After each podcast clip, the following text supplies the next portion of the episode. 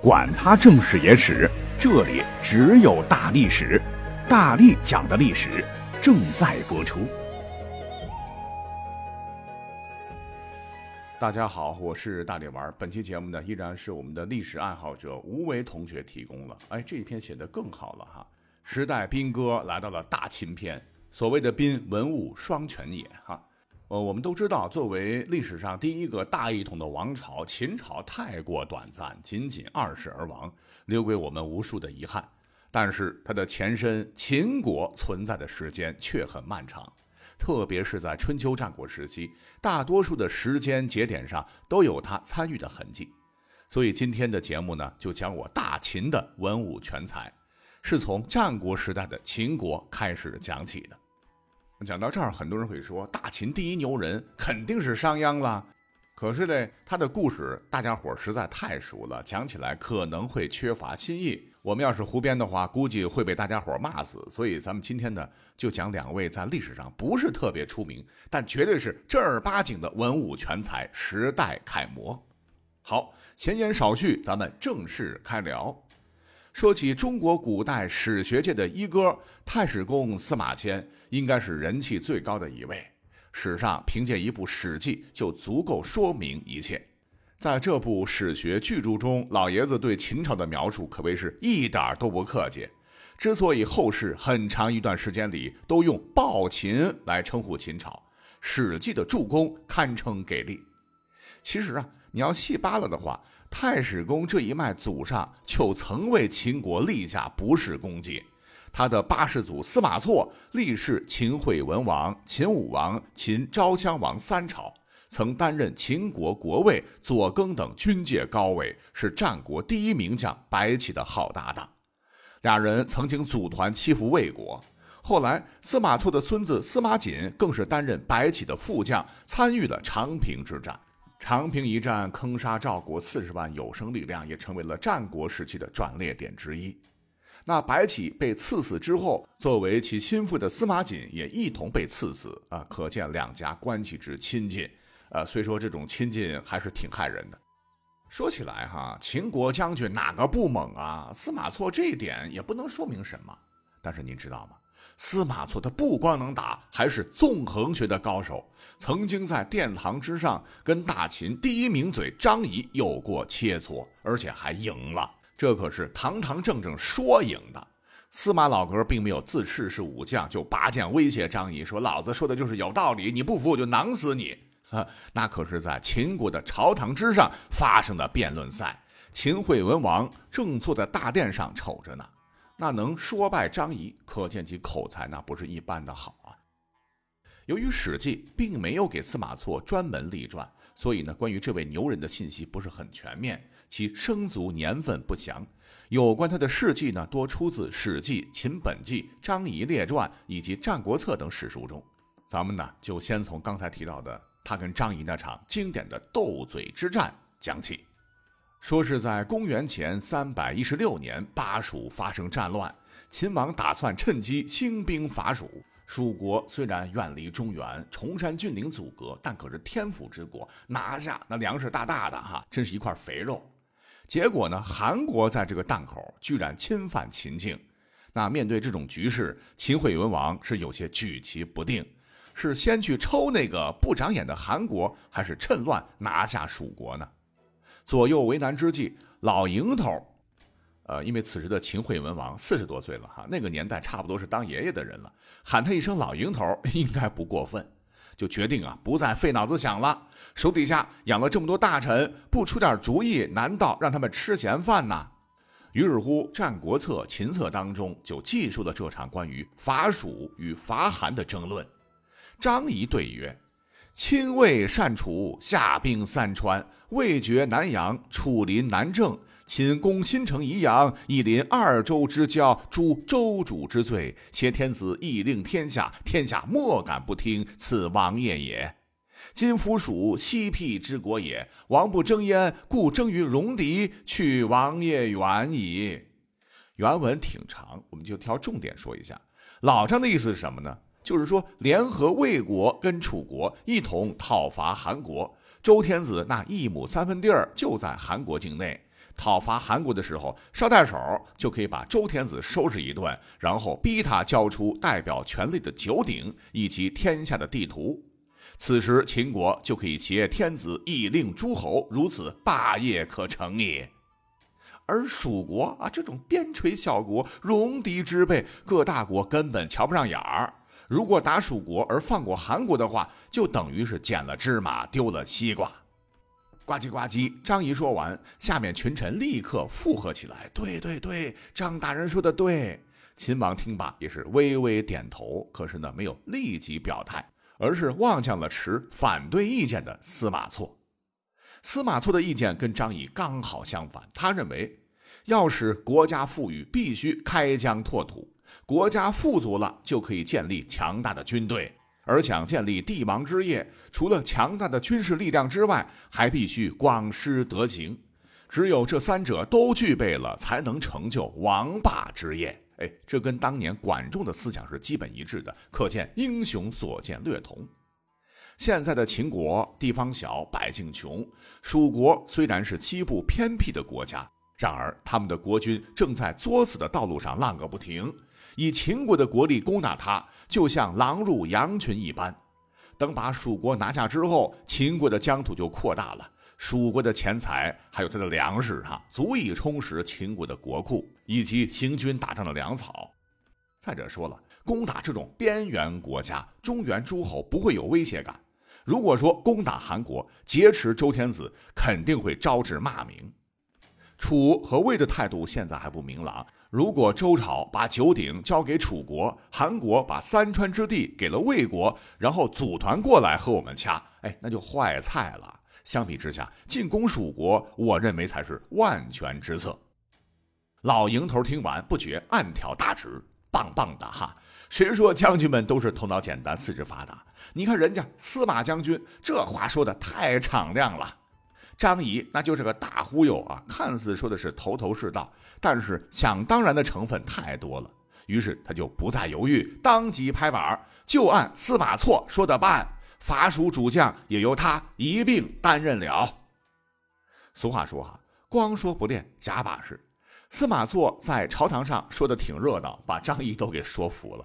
可是真让他带兵打仗会怎么样呢？史记当中没有他之前的作战记录。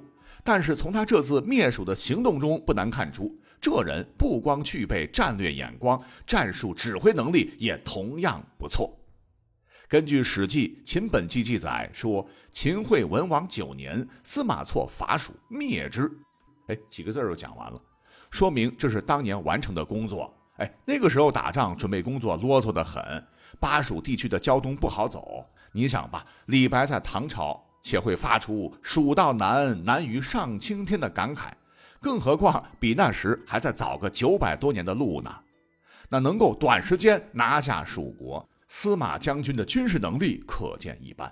后来蜀国又爆发过几次反叛，又都是他来平定下来的。那么到了秦昭襄王六年，就是公元前三百零一年，蜀地郡守作乱，反叛秦国。司马错奉命讨伐叛军，诛杀公子辉以及郎中令等二十七人，蜀地从此彻底的成为了秦国的领土。到秦昭王时，李冰修筑了著名的水利工程都江堰，从此成都平原变成了天府之国，为秦军源源不断的输送粮食给养，成为大秦统一天下的重要主力。但司马错的军功还不止这些。秦昭襄王十六年，司马错担任左更，夺取了魏国的芷地（今河南济源南），又攻打韩国，夺取了韩国的邓地（今河南邓州）。啊，一说是今天的湖北襄阳。在昭襄王十八年，他又跟大良造白起一同夺取了魏国的元城和河雍二城。之后又以芷地为跳板，陆续夺取了魏国大小城池六十一座。在昭襄王二十一年攻打魏国的河内，魏国献出安邑给秦国以求和。紧接着，昭襄王二十七年从蜀地出兵，又夺取了楚国的黔中郡（今湖南的西部、贵州东北部），迫使楚国割让出汉水以北和上庸。上庸就是今天湖北西北部。你看看这些战绩，放在秦军的猛将集团里面，怎么的也得挤进第一集团吧。啊，虽然说司马错的名声并不如同时代的白起那么响亮，但是呢，作为秦军猛将之中一个文武双全的存在，还是非常难能可贵的。只是不太清楚为什么他的后代太史公啊不肯把自个儿这位先祖单独立传，不能不说是一件非常遗憾的事情。那么有后世也说哈，司马迁为什么在他的史记当中猛黑秦朝，也跟他的老祖宗在秦朝遭遇了政治迫害有关。好，那接下来咱们抓紧时间哈，再来讲一位战国末期的牛人。那他跟司马错一样，也是不为人所知啊。咱们中国古代啊，有兵家四圣之说，不知道您晓得不晓得？呃，不过呢，四圣的人选说法很多了，比较流行的大约是九种，从百家之祖的姜子牙到京中大帅岳飞都榜上有名。第一种说法被古今大多数学者认同，即兵圣孙武。亚圣吴起，季圣孙膑，魏圣魏辽。那前三位自然是大名鼎鼎，咱们就不多介绍了。唯独这最后一位，不光名声不那么大，而且身份到目前还存在争议呢。魏辽是谁呀？有的史书啊，把他定义为魏惠王时期的隐士。根据司马迁所写的《史记·始皇本纪》中记载，说秦王嬴政当时非常认同魏辽的理念。将其委任以国尉之职，用现在的话说就是当国防部长啊。稍微解释一下哈，魏辽明辽，这个魏啊是他的官名。那这种称呼方式在当时是非常流行的。比方说，另一位著名的军事家叫司马穰苴，本姓田，司马是他的官职。那鉴于《史记》没有为他单独立传，就像司马迁对自个老祖宗一样啊，我们就从《始皇本纪》说起吧。说，在秦王政十年（公元前二百三十七年），魏辽来到了秦国。此时，嬴政呢已经诛杀了嫪毐，并将吕不韦撵出了咸阳，把权力牢牢地攥到了自个儿手中。此时，国内形势稳定，这位千古一帝正准备全力以赴开展对东方六国的最后一击。不过，当时的情况是，以秦国之力可以消灭六国中的任何一个。但是六国要是联合起来组建多国部队，那就不好说了。所以呢，摆在面前的棘手问题是，如何能使六国不再合纵，让秦军能够迅速将六国各个击破，避免过多的纠缠，进而消耗国力，使得统一大业受阻。当时秦国的问题是，能打仗的将军一抓一大把，可是嘞，擅长军事理论的战略家却是非常的缺乏。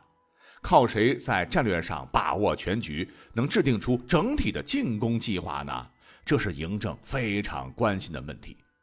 嬴政啊，他是出身于王室，虽工于心计，讲求政治谋略，但没有打过仗。